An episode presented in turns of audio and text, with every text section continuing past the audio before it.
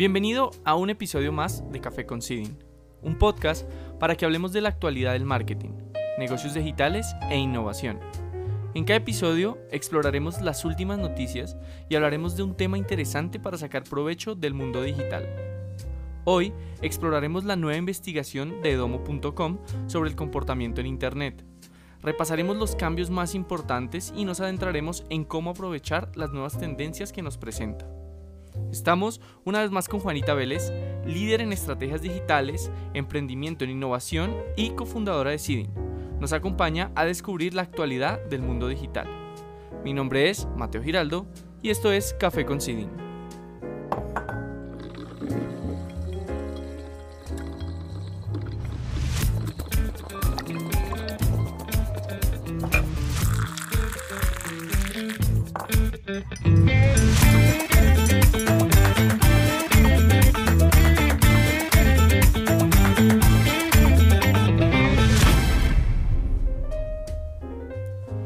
Juanita, ¿cómo estás? Hola Mateo, muy bien, gracias. ¿Y tú?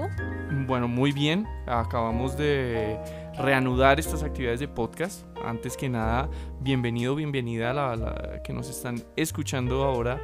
Em, pero pues bueno, eh, hemos retomado este podcast después de ya, ya cuántos meses, cuántos meses fueron. Creo que tres o cuatro meses eh, que no habíamos podido seguir grabando bueno, tres o cuatro meses duros porque eh, si, esto, si esto lo están escuchando en, me imagino que de pronto en el futuro, pues acabamos de salir eh, de, bueno, no salimos de la pandemia, pero sí salimos de, del lockdown o de las, de las cuarentenas.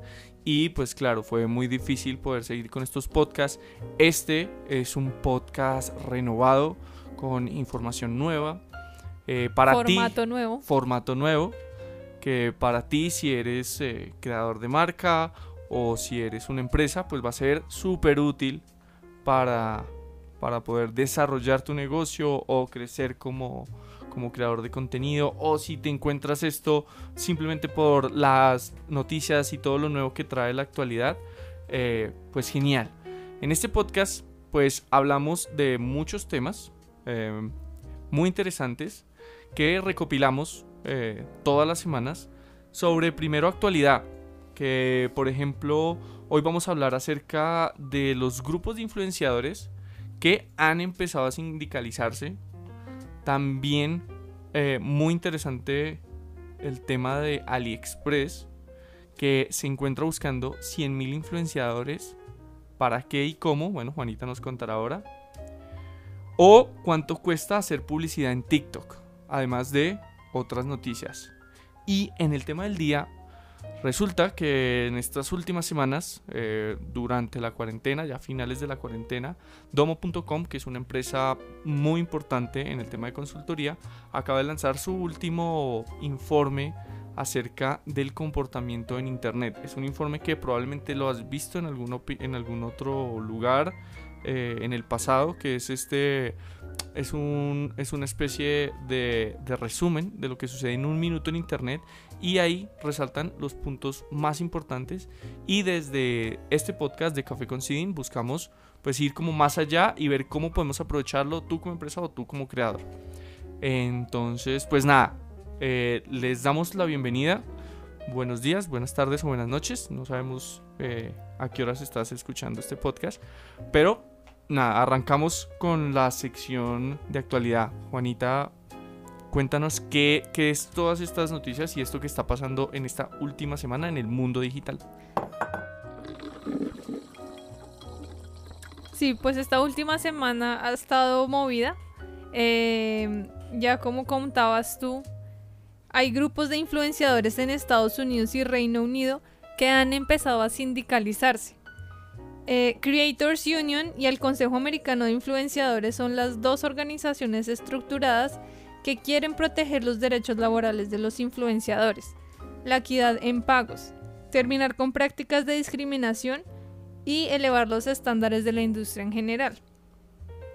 Para el 2022 se espera que el marketing con influenciadores facture 15 mil millones de dólares. Y aunque ha crecido exponencialmente, pues hemos visto que hasta hace muy poco, o sea, este año, por ejemplo, en Colombia, han tomado algún tipo de medidas o legislación sobre el tema. Es algo que pues en la mayoría de los países no, no se ha planteado. Así que estos grupos han decidido tomar medidas por sí mismos para hacer más transparentes los precios y evitar así la discriminación o la explotación. También dicen estar cansados de no tener contratos claros o en muchos casos ni siquiera un contrato que les ofrezca garantías sobre su propiedad intelectual o pagos. Claro, y es que además, o sea, y es un poco como lo que hemos vivido nosotros, y es que en muchos casos los influenciadores, eh, como al no ser esto todavía un tema profesional y de cara a las empresas no es muy profesional, eh, incluso hay falta de pagos, por ejemplo, o sea, que se comprometen las empresas con un pago que al final nunca llega, llega solo el adelanto, el influenciador crea la pieza, hace toda la promoción y no llega. Pero ¿qué más? O sea, ¿qué más? Eh, ¿En qué más están faltando? Eh, y digamos que este también es un espacio como para visibilizar ese tipo de cosas porque hay muchas marcas que nos escuchan ahora que, que pueden darse cuenta, hey, de pronto estamos fallando en esto. Sí, es un, digamos, es algo entre comillas natural en el proceso en el que pues va avanzando y cogiendo experiencia y cancha, tanto los creadores de contenido como las agencias y las marcas, en trabajar juntos.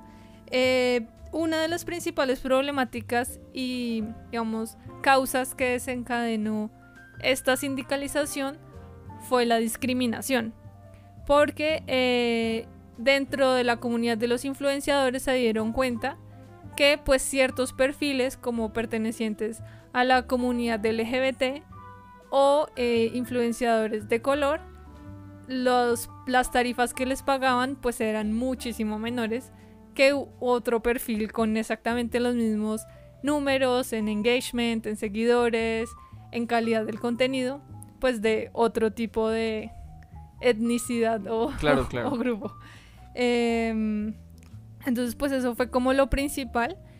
Y también, eh, digamos, que me parece muy interesante es educar a la siguiente generación de creadores de contenido. Educarlos en cómo crear mejor contenido, eh, cómo hacer contratos, pues porque muchas veces puede ser un part-time para muchos y pues no le ponen la seriedad y después se llevan pues esa mala experiencia en que pues no les cumplen con el contrato, les dijeron muchas cosas lindas para reclutarlos o, o pues conquistarlos para una campaña, hacen el trabajo y pues la marca no responde como, como debería. También eh, pues lo hemos visto de cerca con muchos creadores con los que trabajamos, el tema de, la explotación. O sea, como, no, tú trabajame gratis, que pues esto te va a dar, es reconocimiento, ¿sí? Entonces pues es darle de verdad el valor que tiene el trabajo que se está haciendo. Sí, en realidad como que el, objetivo principal y un poco también desde lo que nosotros hacemos en Seeding, un poco es encaminado a eso, a profesionalizar y ver todas esas fallas que existen porque, o sea, yo creo que eso, o sea, esa noticia que está sucediendo pues en estos momentos, pues no es extraño que dentro de muy poco esté sucediendo aquí en Colombia si es que no se toman las medidas, porque por ejemplo a mí me surge una pregunta eh, por ejemplo, el, los, el costo y el pago. O sea, ¿quién define el costo de, esta publicidad a través de influenciadores? ¿No? Claro. Sí, eso es un tema debatido que pues nosotros incluso pues nos lo preguntamos muchas veces. Em, pues cuál es ese pago justo. Y pues hay diferentes, digamos, eh, estándares o pues entre comillas estándares que se encuentran en internet. Digamos que pues esto no puede tener unas tarifas fijas, así como en cualquier otra, otra industria pues está el tema de la competitividad, de la calidad y pues depende del valor agregado que cada creador le pueda aportar a una marca, pues su tarifa o su precio por una colaboración pues puede variar. Porque sabes a qué me recuerda esto? Para los que no sepan, eh, yo soy artista plástico y dentro del mundo del arte existe yo creo que una problemática muy similar a esto, porque cuando un artista, eh, igual en cualquier, no, sea, no solo plástico, sino también un músico o alguien en las artes dramáticas, quiere poner un precio a su producto, eh, siempre el inicio para, para, este, para esta profesión es súper difícil porque al fin y al cabo se vuelve en algo subjetivo, Sí. ¿cierto? Yo creo que incluso ahorita mismo los influenciadores eh, y los creadores de contenido tienen una ventaja muy grande a su favor y es que hay métricas. O Exacto. sea que hay métricas que ellos pueden aprovechar y eh, base a esas métricas aprovechar y, y también hacer cobros justos. Porque también conocemos los casos de, bueno, alguna, una que otra celebridad que cobra 10 o 15 veces más el valor de lo que vale su- sus métricas. Pero yo creo que en este caso, digamos que la recomendación en ese sentido del, del precio es un poco basarse en esas métricas y, y- y yo le digo como slash de pronto también la calidad del contenido. O sea, yo creo que esas dos cosas juntas es donde debe ir el precio. Yo creo que el influenciador es el que debe ir, dar el precio eh, principalmente.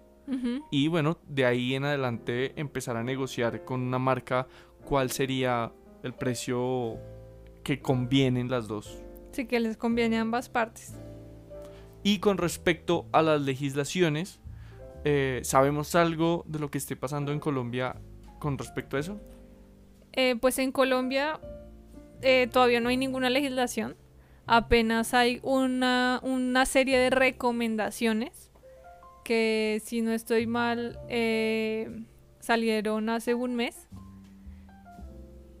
Y pues vamos a ver cómo, cómo avanza en ese sentido, aunque pues según lo que han dicho no, no se piensa sacar una legislación como tal hasta el momento. En Estados Unidos, por ejemplo, eh, sí hay leyes más estrictas que exigen que cualquier publicación eh, promocional pagada de un influenciador o creador de contenido en cualquiera de sus redes eh, debe estar explícito con un hashtag mencionándolo al principio del video, pues que es una promoción paga. Claro, pero es increíble que al mismo tiempo obliguen al influenciador a hacer eso, pero no leen las garantías eh, de fondo, ¿no? O sea, Claro. pero bueno, ¿qué más noticias tienes, Juanita? Otra súper interesante es que AliExpress, que es la marca del gigante Alibaba, está buscando reclutar a 100.000 influenciadores y promotores, los llaman ellos, para aumentar sus ventas fuera de China. Quieren innovar con estrategias de video vir- viral generado por usuarios y live shopping, que es una estrategia en la que secciones de descuentos rápidos en su portal y allí los usuarios generan reviews y comentarios sobre los productos. Entonces, o sea, tú tienes 10 minutos para hacer la compra con la promoción. Son como flash. Eh, y aunque estas estrategias ya, ya las han usado desde el 2016 y han sido súper efectivas en China y Asia, eh, quieren que esto les ayude a generar visibilidad en el resto del mundo. Y algo también que me sorprendió muchísimo es que no contentos con todas estas estrategias, decidieron dar un paso más allá y crear su propia plataforma de influenciadores, donde conectan a estos creadores con sus proveedores de AliExpress. Porque pues eh, para los que no sepan, AliExpress es un marketplace que conecta pues a millones de fábricas chinas que producen miles de millones de productos con eh, cualquier comprador en el mundo. Claro, o sea, es una estrategia súper agresiva a nivel mundial. Sí. Y, o sea, y el objetivo, y estos influenciadores los están buscando alrededor del mundo. Sí, en todo el mundo. Empezaron con un programa piloto en, en Europa, en Europa del Este. Y les fue súper, súper bien. Y, y por eso decidieron expandirlo al resto del mundo. Porque me recuerda a algo que está haciendo Amazon ahorita mismo también.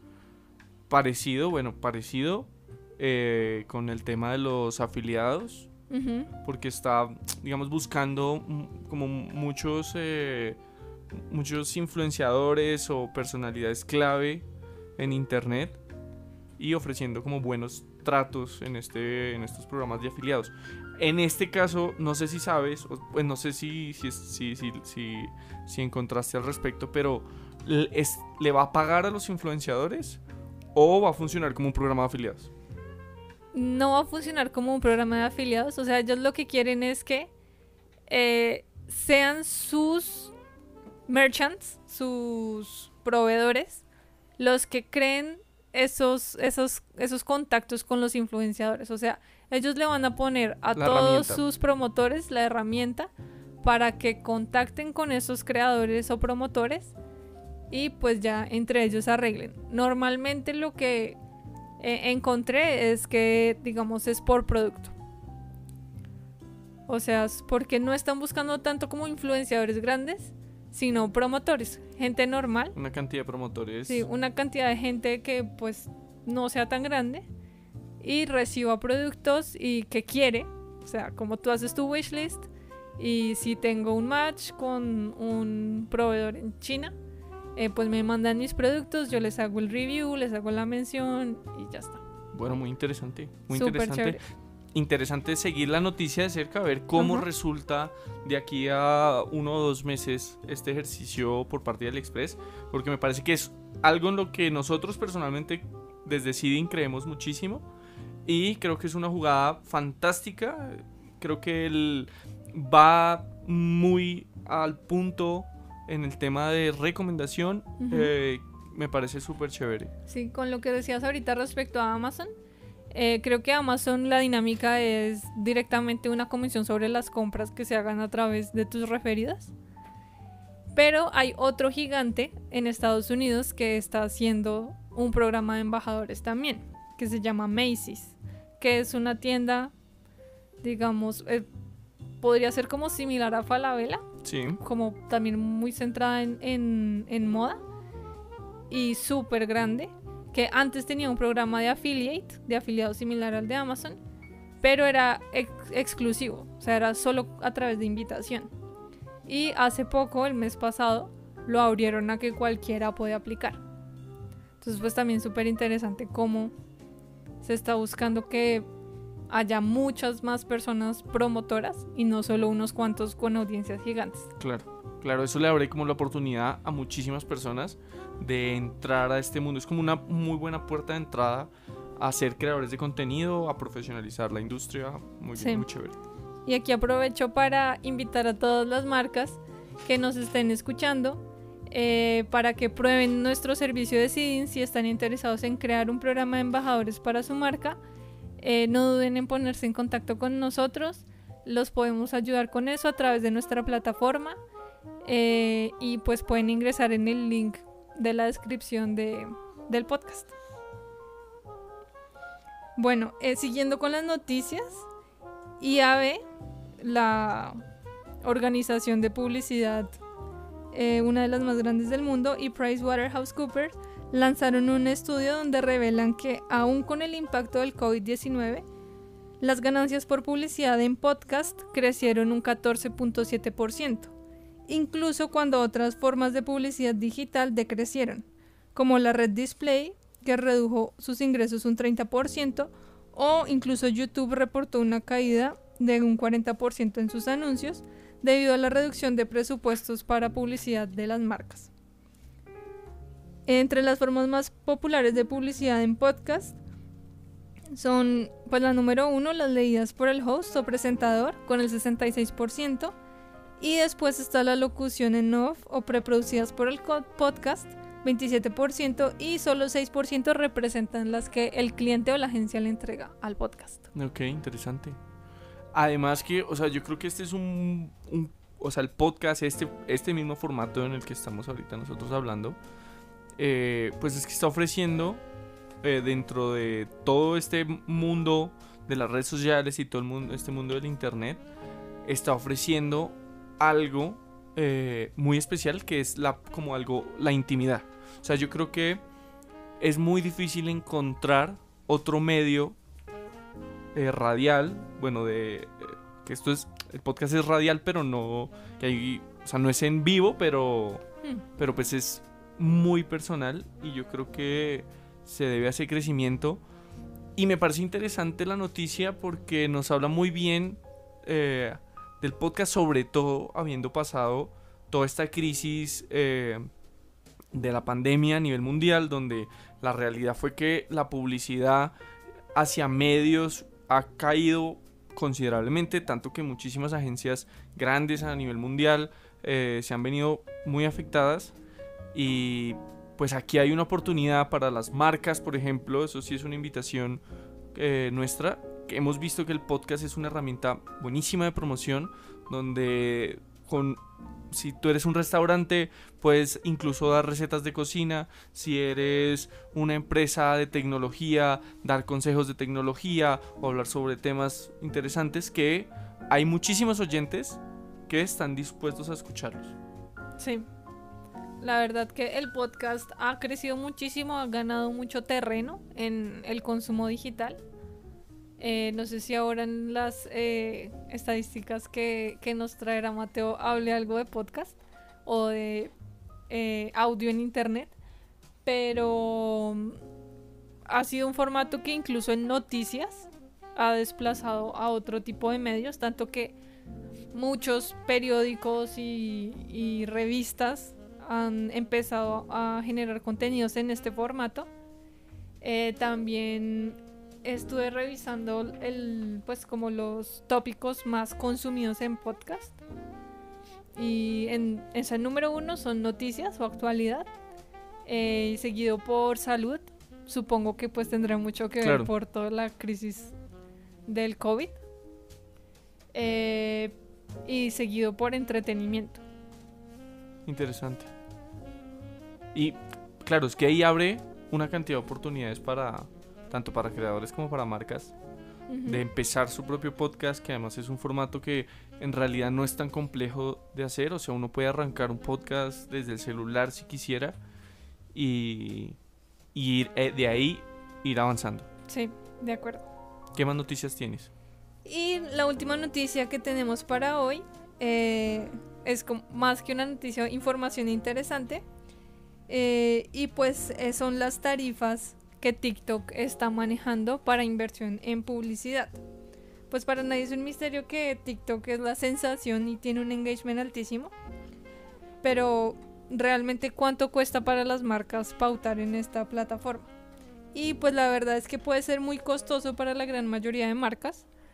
Porque una pauta en un canal popular de TikTok puede costar de 50 mil hasta 100 mil dólares tener un hashtag challenge por seis días, que es el número mínimo de días que tiene la plataforma, es una tarifa fija de 150 mil dólares. Y digamos lo nuevo es que están implementando formas más tradicionales, entre comillas, de pauta digital, como el costo por clic o el costo por millón, por mil impresiones, perdón. Este entre comillas, es mucho más económico porque puede estar alrededor de 10 dólares. El tema es que la plataforma, depende de donde tú vives, eh, te pone unos mínimos, que puede ir desde los 500 a los 25 mil dólares, como es el caso de Reino Unido. Wow. O sea, los costos son ridículos, ¿no? Sí. Claro. Bastante altos. Para. Pues su foco está en marcas grandes, claramente. Eh, no, no están buscando que la plataforma se llene de publicidad tampoco. Entonces, pues con unas pocas pautas quieren fondear lo que necesitarían con miles de pequeñas pautas. Claro. Y aquí ya vendría, o sea, a, a los próximos, bueno, este, lo que queda este año es ver, bueno, yo me imagino ellos estarán validando qué tanto funciona y qué tan efectivo es. Claro. Porque la realidad es que están cobrando un dinero importante. Y lo hacen, o sea, y hacen para que las propias marcas creen su contenido y lo pongan ahí como... Sí, hay diferentes tipos de anuncio. Eh, la verdad es que, pues supongo que por locación todavía no, no nos ha tocado porque yo nunca he visto pauta en TikTok. Eh, pero te puede salir apenas tú abres la aplicación te salen unos segundos de pauta. O también eh, mientras haces scroll, es otro tipo de publicidad. Mientras haces scroll, te sale otro tipo de pauta que es similar, digamos, a lo que pasa en YouTube. O sea, es una pauta que dice, eso es una pauta, o sea, ad, Ajá. y te después de cierta cantidad de segundos, pues le puedes hacer el, el scroll. Ok. O sea, tampoco puedes como scroll, scroll así rápido, no. Eh, y pues el otro es el hashtag challenge, que pues donde están los hashtags, pues aparece destacado el hashtag de la marca. Ok, pero entonces ese es el ese vale, ¿cuánto me dijiste? 150 mil dólares por seis días. Pero es poner el hashtag de la marca y quién sabe si eso va a tener repercusión. Ah, claro, o sea, la marca tiene que ser muy buena en hacer un hashtag a, a la que la gente se le pegue. Claro, o sea, tiene que pensar una estrategia súper impactante para ir a invertir 150 mil dólares de cabeza en TikTok. Claro. Bueno, y tenía una pregunta más, no sé si estás eh, eh, con, con el tema de las analíticas en TikTok. ¿Existen esas analíticas? O sea, Sí, TikTok, o sea, en, en la plataforma de anunciantes te entrega todas las analíticas eh, de demográfica, edades, localización, eh, gustos, intereses, todo. Ahora, también TikTok tiene una plataforma, no sé si sabías, que es TikTok Creators, donde las marcas pueden conectar con los influenciadores de TikTok para generar campañas. Digamos que ellos ahí sí que son muy cerrados con las métricas, o sea, incluso como usuarios no tenemos acceso a nuestras métricas eh, completas, o sea, tenemos como views y likes y interacciones. de y audiencia, De ahí pasó. nada. Eh, y pues precisamente es porque ellos quieren ese control de la pauta que se genere. Entonces pues tú puedes hacer y contactar a un influenciador, a un creador por fuera de la plataforma de TikTok, pero pues va a ser imposible tener las métricas exactas. Bueno, claro, es que TikTok está ahí jugando una, Sí. una doble... No, o sea, pues no sé, o sea, creo que igual, no sé si fueron más inteligentes o pues no, digamos, llegaron, o sea, como llegaron después de que todo ya pasó en Facebook, en Instagram, pues ya quieren ganar todo el negocio. Claro. Entonces, pues nada, esa noticia es que a partir de esta semana, TikTok se convierte en un competidor fuerte para, para estas grandes para estas grandes compañías. Claro, porque si, digamos, ya bajaron la, el- el- la entrada mínima a los 500 dólares en algunas regiones, pues va a empezar a ser mucho más competitivo. Claro, claro.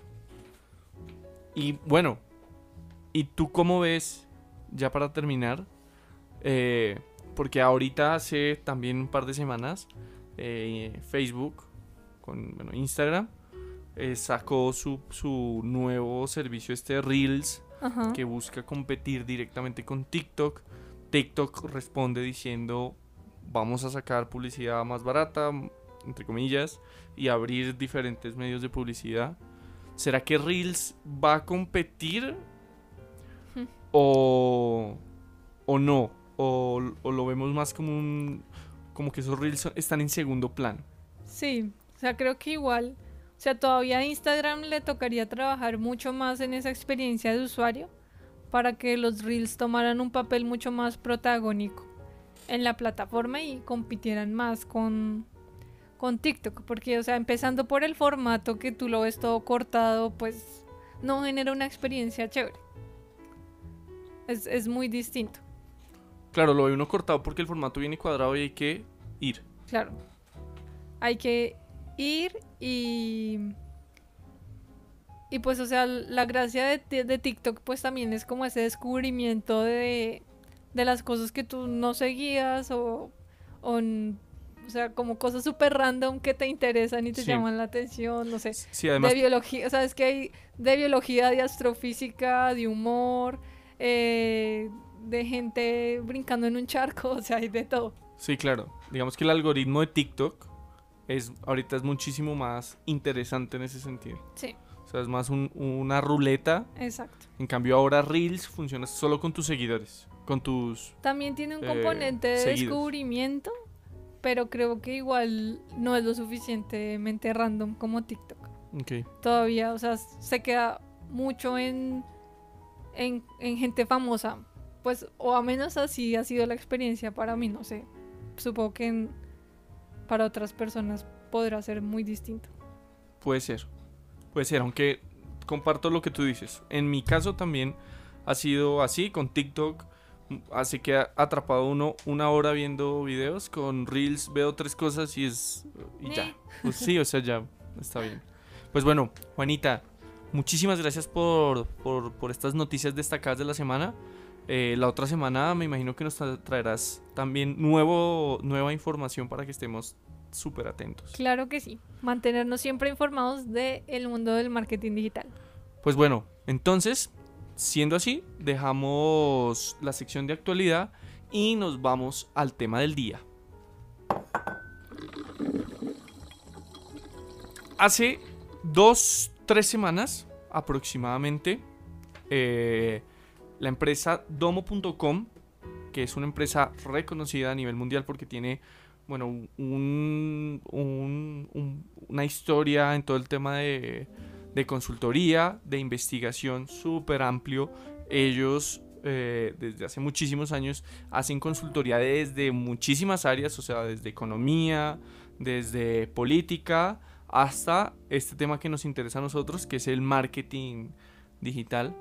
Y año tras año, desde hace ya nueve versiones, que sacan un, como un, un- un compilado sobre eh, el comportamiento de las personas en Internet.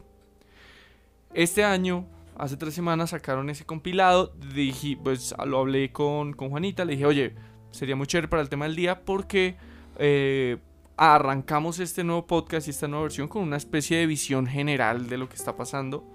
Además de eso, porque claro, yo creo que hay muchísima incertidumbre por parte de todos sobre cómo afrontar esta nueva realidad en la que estamos viviendo.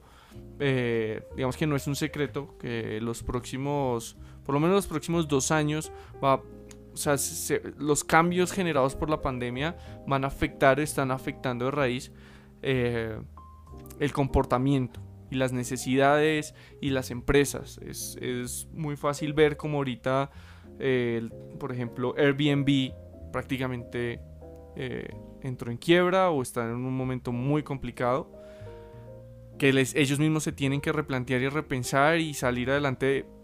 ¿Cómo? Bueno, ya lo veremos. O empresas como Hertz, que era muy reconocida por, por, el, por rentar carros. O muchísimas empresas que están afectadas, pero afectamos no solo eso, sino nuestros comportamientos. Entonces me parece muy interesante que arranquemos este nuevo podcast con este tema. Eh, porque básicamente estamos adelantados en el tiempo.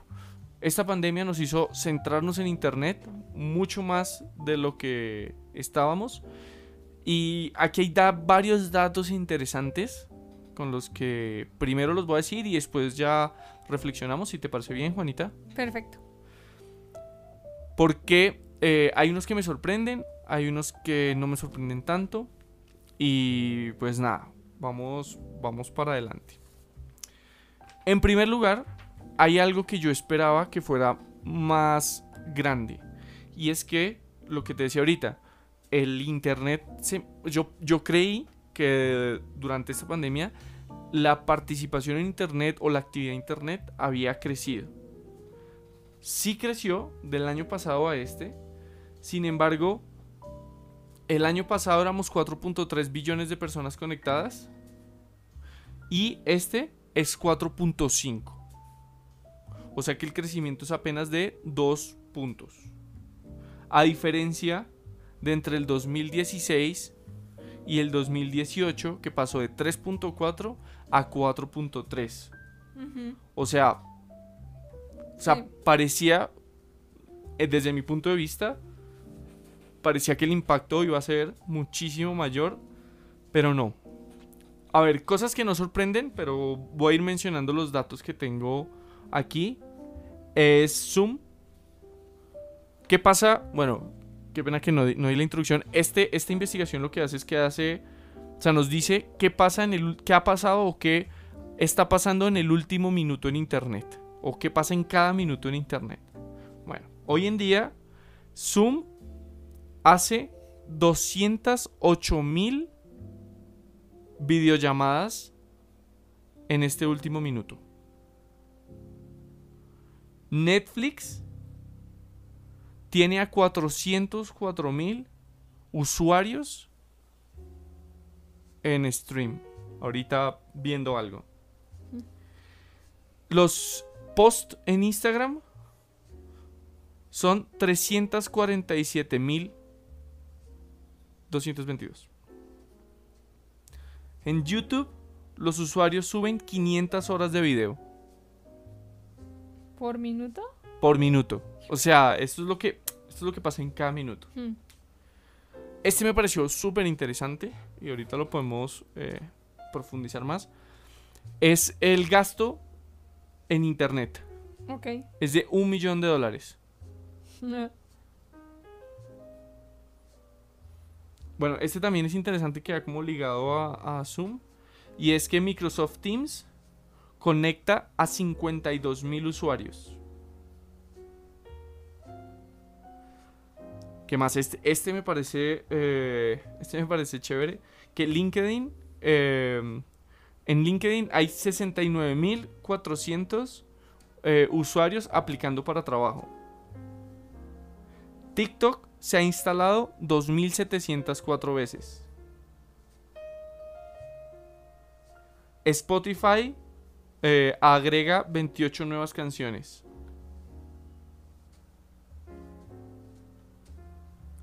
Y mira, este, este me gusta mucho. Este es muy bueno para, para todas las personas que están como empresa escuchando este podcast.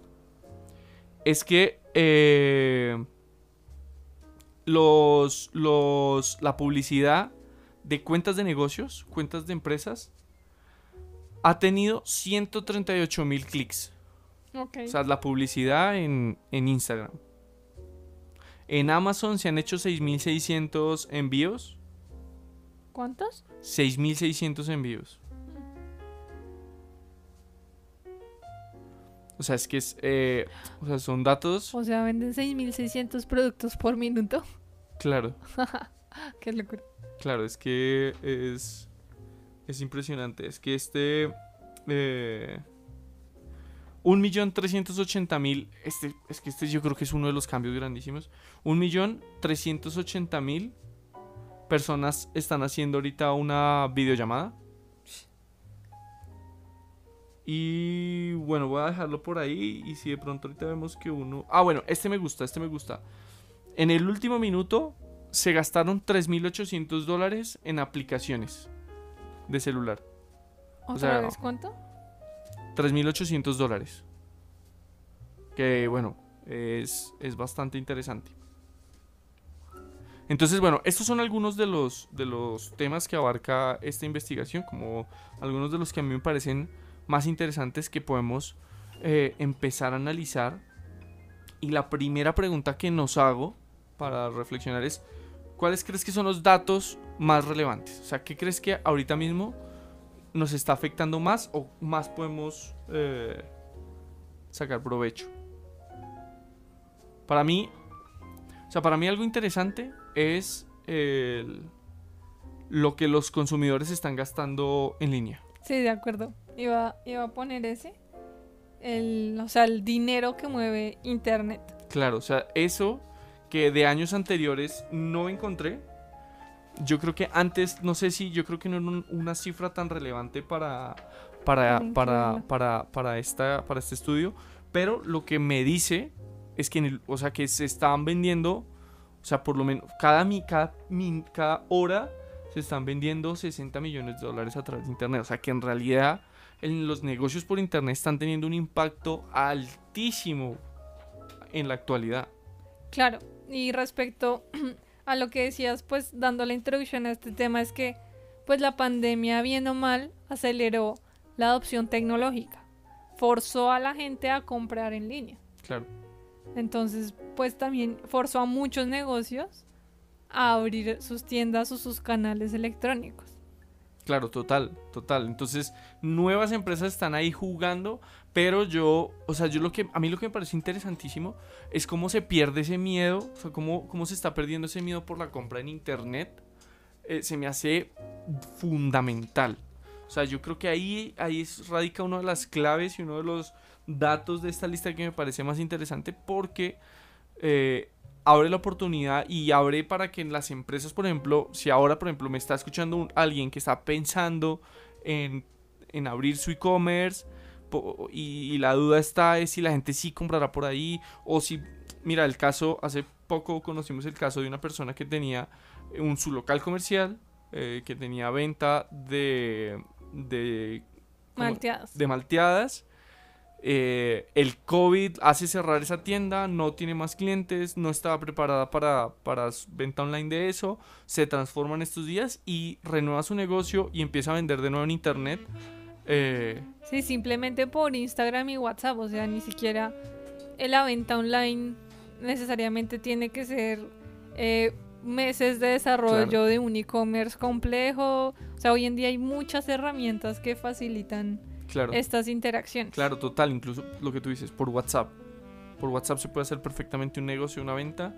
Y, y yo creo que es como una oportunidad para muchas empresas de digitalizarse y eso Sí. al final lo que hace es recurrir en, en bajar gastos, gastos eh, de, de locaciones, de bueno, sitios físicos o incluso de, de empleados extra que se puede mejorar de pronto por el lado digital y enfocar en otros. Incluso, o sea, creo que eso es súper positivo para muchos negocios porque incluso van a poder ahorrarse mucho dinero en, intermedi- en intermediarios. Hoy, por ejemplo, hicimos un pedido de un domicilio y pues muchas veces eh, pues pido que me, que me manden datafono pues porque va a pagar con tarjeta. Y en el local me dijeron, no, no, no tenemos datáfono. Y entonces me dijeron, pero te mandamos un link de cobro y pues tú haces el pago por PSE, que pues es lo mismo. Brutal. ¿Qué pasa? Eh, los datáfonos pues cobran una comisión sustancial, digámoslo, mientras que pues por el cobro en línea, no sé, será un 2.3%, eh, y pues ahí van a tener un ahorro. Es que eso, eso por ejemplo, es una estrategia buenísima. O aprovechar herramientas de, de fintech que, eso, o que no cobran nada, por ejemplo. Exacto. Eso lo, lo- no sé si te parece bien, pero a mí me parece que se puede, está muy relacionado con el gasto en aplicaciones móviles. Sí, Que, que es, que claro, no es el millón de dólares, pero son 3.800 dólares de gasto en... eh, supongo que es, o sea, mm, supongo que es compra de aplicación, o sea, Compra si la aplicación, vale aplicación. 20 dólares, Exacto. esos 20 dólares van sumando ahí. No Com- son, las no son las transacciones que yo hago, por ejemplo, en una plataforma de domicilios. no, no, no, no porque yo creo que ese es más el otro. Sí. No, no, en este caso se refiere eh, la investigación a la compra de aplicaciones. O sea, una aplicación que te vale 10 dólares que desarrollaste y que pues esto claramente pues se está volviendo un tema súper relevante que años anteriores tampoco se había tenido en cuenta y que me parece importante porque pues las personas al estar perdiendo eh, ese miedo a la compra por internet eh, están encontrando eh, que pueden comprar una aplicación que necesitan. Hace poco compramos una aplicación para el celular que es una cámara profesional de fotos porque la cámara normal del celular Android no funciona el Bluetooth, el micrófono por Bluetooth. Entonces toca comprar una adicional, bla, bla, bla. Pero me parece interesante que tiene métodos de pago diferentes, métodos de pago, incluso tú puedes comprar la aplicación aquí en Colombia que pues que el tema electrónico todavía no ha avanzado tanto como en países como en Estados Unidos, pues me parece interesante porque tiene eh, Efecti o a través de Baloto o incluso a través de la factura eh, Claro, Movistar, algunas de esas tienen esa posibilidad. Ujú. Eh, me parece interesante porque pues abre también las puertas al desarrollo de las aplicaciones, este siendo un tema que no se había tocado eh, en el pasado. Sí. También me sorprende la cantidad de horas de video que se suben a YouTube. O sea, son 20 días, o sea, el equivalente a 20 días de, de video que se suben cada minuto. Claro. O sea, ¿a qué horas o sea, alguien va a ver ese video que te está subiendo? O sea, me hace pensar en los creadores de contenido el esfuerzo que tienen que poner en un contenido de calidad para que sea notado entre ese mar de contenidos. Sí, es que es- eso, eso me parece sorprendente. Porque es que 500 horas, eso quiere decir que al día cuántas horas son. O sea, es completamente espectacular, ¿no? O sea, es, es, es grandísimo. Serían 720 mil horas. 720 mil horas Ah, al no, día. perdón. Serían Ah, más. sí, no. No, pensé que eran menos. Pero ok. claro, esto es por minuto, o sea, por 60 para una hora, por 24 por las 24 horas del día, 720 mil horas de video diarias. Es fuerte. Crazy. Bueno, ¿y qué otro dato nos sorprende? O sea, Pues- ¿qué otro dato de los que tenemos? Pues bueno, digamos que el tema de las videollamadas, pues es de esperarse debido a la situación actual. Sí, de acuerdo. Sí, no sé, yo creo que yo creo que sí, o sea, se espera El yo tema de los usuarios que aplican eh, a trabajo en LinkedIn, no sé si está el referente del año pasado, pues sería interesante eh, pues comprobar qué variación hubo ahí. no tengo, mira que te tengo uno interesante Ajá, que que cambia del año pasado a este y es Instagram. ok. En Instagram eh, el año pasado por minuto eh, se subían 55 mil contenidos. Y este año 347 mil. O sea, es- ese me parece impresionante.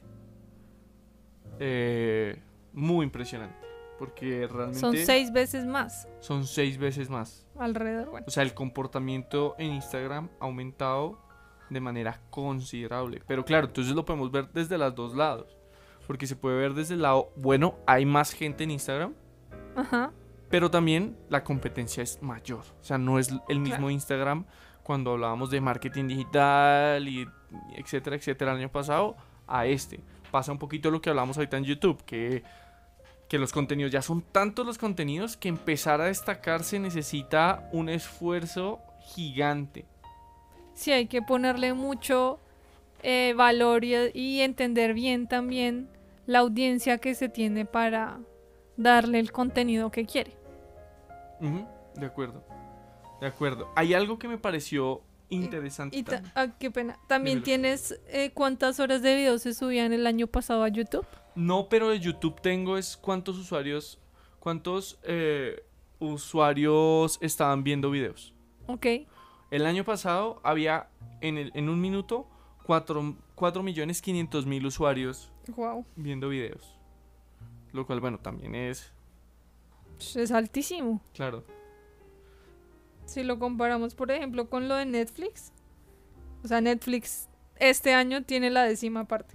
Sí, total, total. Eh, es un cambio sorprendente. O sea, yo creo que es sorprendente. Y mira que el año pasado, mira el dato de Netflix del año pasado. Por minuto había, en el último minuto habían 694 mil personas. O sea, cayó. Ha caído uh, los datos de Netflix. Ajá.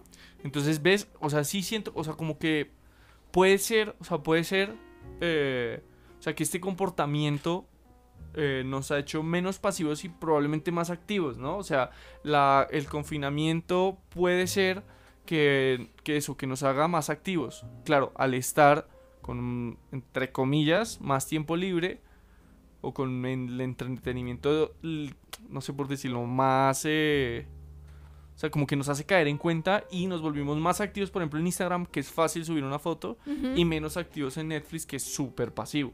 Sí, de acuerdo.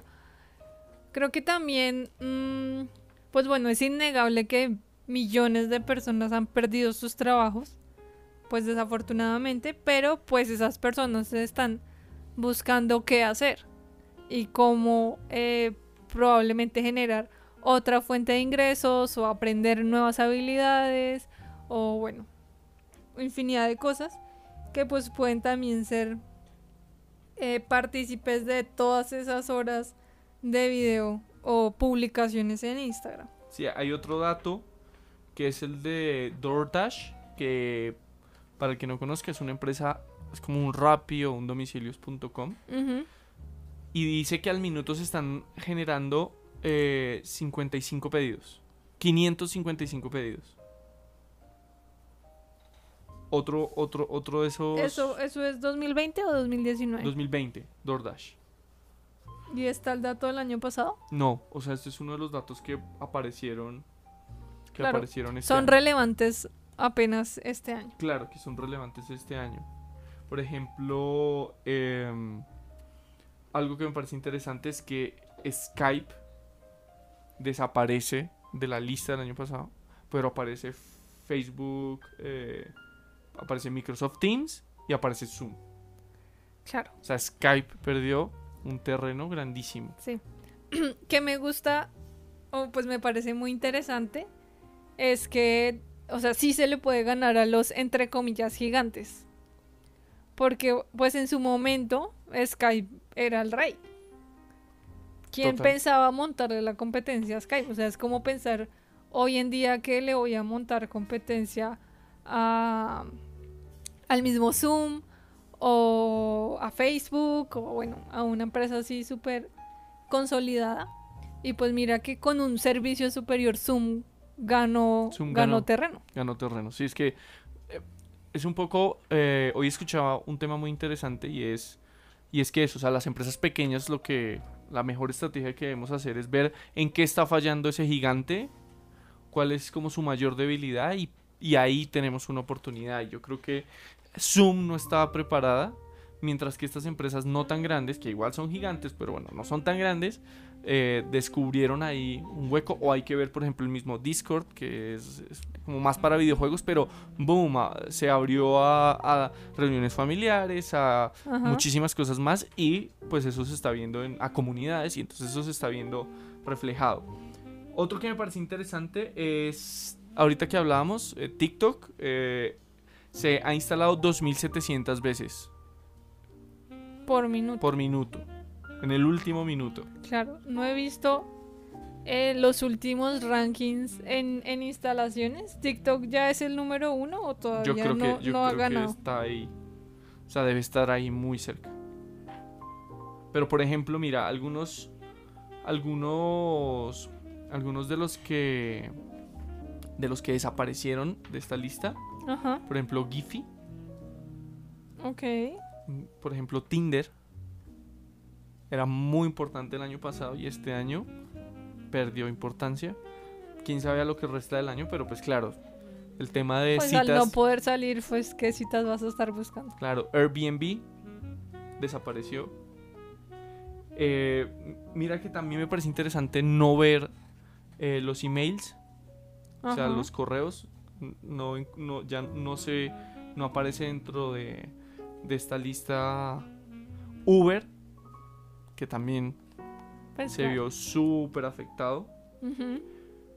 Pero, eh, por ejemplo, me parece bien que se, que se quede YouTube, sigue ahí, Twitter sigue ahí, eh, Instagram sigue ahí, o sea, como que estas empresas están logrando como mantenerse, Netflix aparte pues está decreciendo y vamos a ver el otro año qué pasa. Eh, Claro, pues ya con las competencias de otras plataformas como la de Disney, HBO, y mira, capturan ejemplo- tamaño, participación ejemplo, en el mercado. Total. Es que ahora la competencia, es que ahora la competencia que tienen ya es fuerte y buena. Ajá. O sea, hay que ver Disney Plus. Está.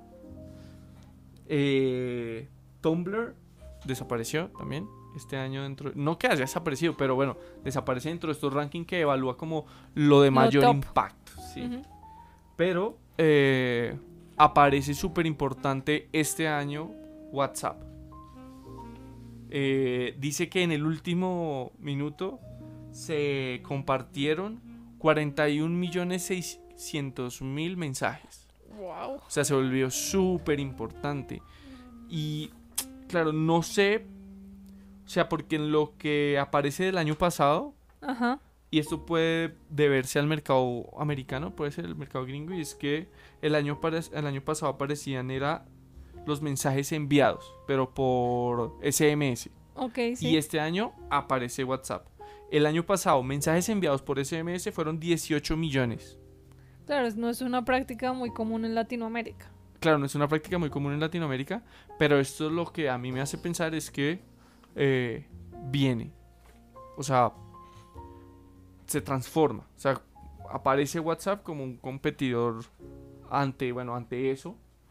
Y yo creo que, eh, o sea, yo creo que esto pasando a lo otro que, que te iba a proponer, que era un poco rápidamente, eh, es como ver qué tendencias de estas se pueden aprovechar para marcas y creadores. Entonces aprovecho esa de WhatsApp porque la tecnología que nos ofrece WhatsApp, por ejemplo, con los con mismos bots o WhatsApp Business, es fundamental. O sea, yo no sé cómo lo ves tú, pero me parece que es una herramienta muy fácil, incluso al utilizar el, el- el WhatsApp web para empresa. O sea, yo lo veo como que esa es una tendencia que está en crecimiento, que ahora el mercado americano probablemente la esté adoptando Estadounidense. bueno, estadounidense la esté, la esté adoptando. Y, eh, o tú cómo lo ves. Sí, estoy de acuerdo. O sea, creo que cada vez vemos más como incluso empresas grandes ofrecen su soporte técnico o al cliente, su servicio al cliente a través de WhatsApp. Y es que pues ya se ha convertido en una especie de estándar eh, que incluso eh, pues como viene gratis con muchos planes incluso eh, pues digamos garantiza esos canales abiertos de comunicación. Sí, garantiza la conexión. Exacto.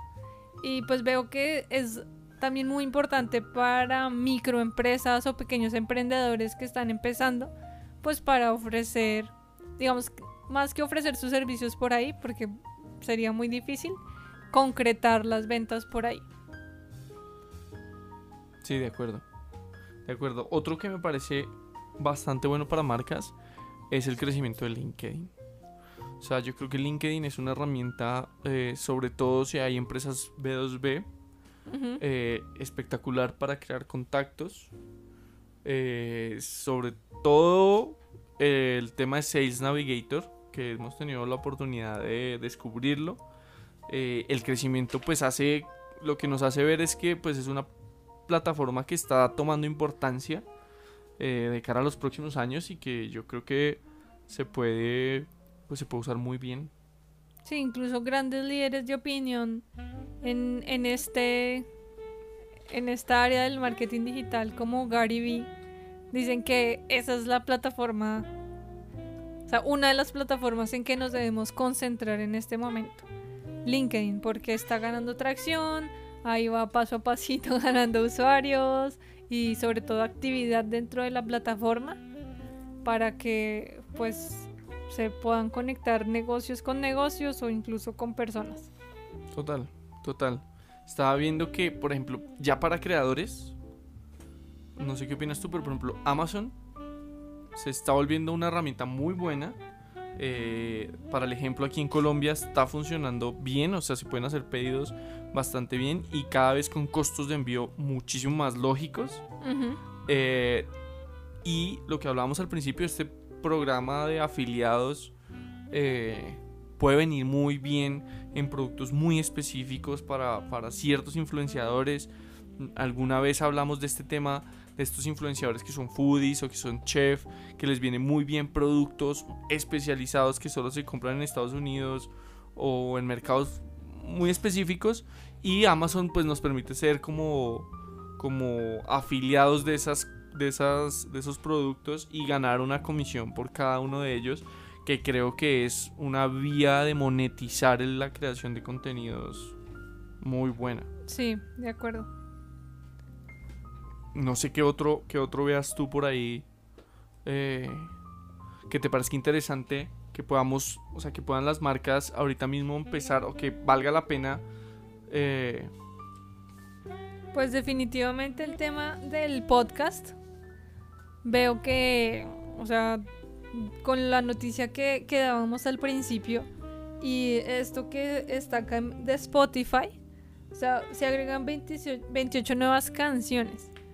No sé si serán únicamente canciones o también estarán ahí incluidos los contenidos de podcast, pero viendo, por ejemplo, en relación a Instagram y YouTube, pues es un área mucho menos competida, que está en crecimiento y pues que hay más posibilidades de hacerse un nombre y crear una audiencia en ese nicho. Mira que esto, que esa pregunta es buena porque sí lo especifica en el, en el, en el estudio.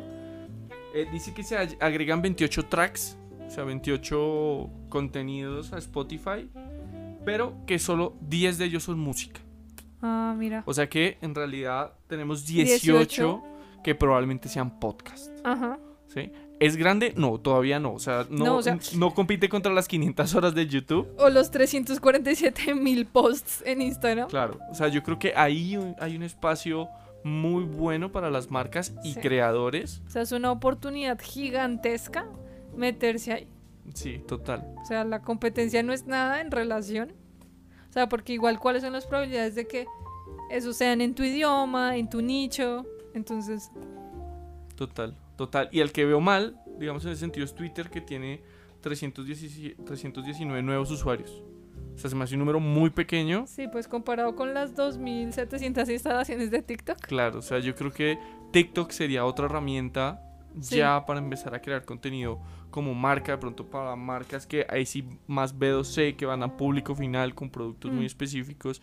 Eh, Súper importante en TikTok, o sea, de lo que he leído, investigado, eh, pues que he visto casos de estudio, eh, hay que ser muy original, o sea, dejar ese concepto tradicional de la publicidad o de la cosa tiesa y muy preparada, no. Hay que hacer contenido chévere, original, que conecte, eh, no tiene que ser de humor, pero sí cosas muy eh, interesantes que le, que le peguen a la audiencia de TikTok que es joven. de acuerdo, de acuerdo. Pues bueno, Juanita, no me vas a creer, pero se nos pasó el tiempo. eh, ya pasamos la hora. ¿Ok? Eh, muchísimas gracias por tu participación aquí en este Café con Sidin. Este es un espacio que vamos a tener semanalmente con, ya les decíamos, eh, con actualidad, con todas esas noticias destacadas y con un tema interesante que pues sea eh, aplicable y que sea práctico para cada uno de los creadores o empresas. Así que pues es todo por el episodio de hoy. Juanita, muchísimas gracias. Muchísimas gracias a ti, Mateo, y a todas las personas que nos escuchan. También muchísimas gracias por su tiempo y esperamos aportarles siempre algo de valor. Nos vemos. No, no nos vemos. Nos, Nos escuchamos en el próximo podcast.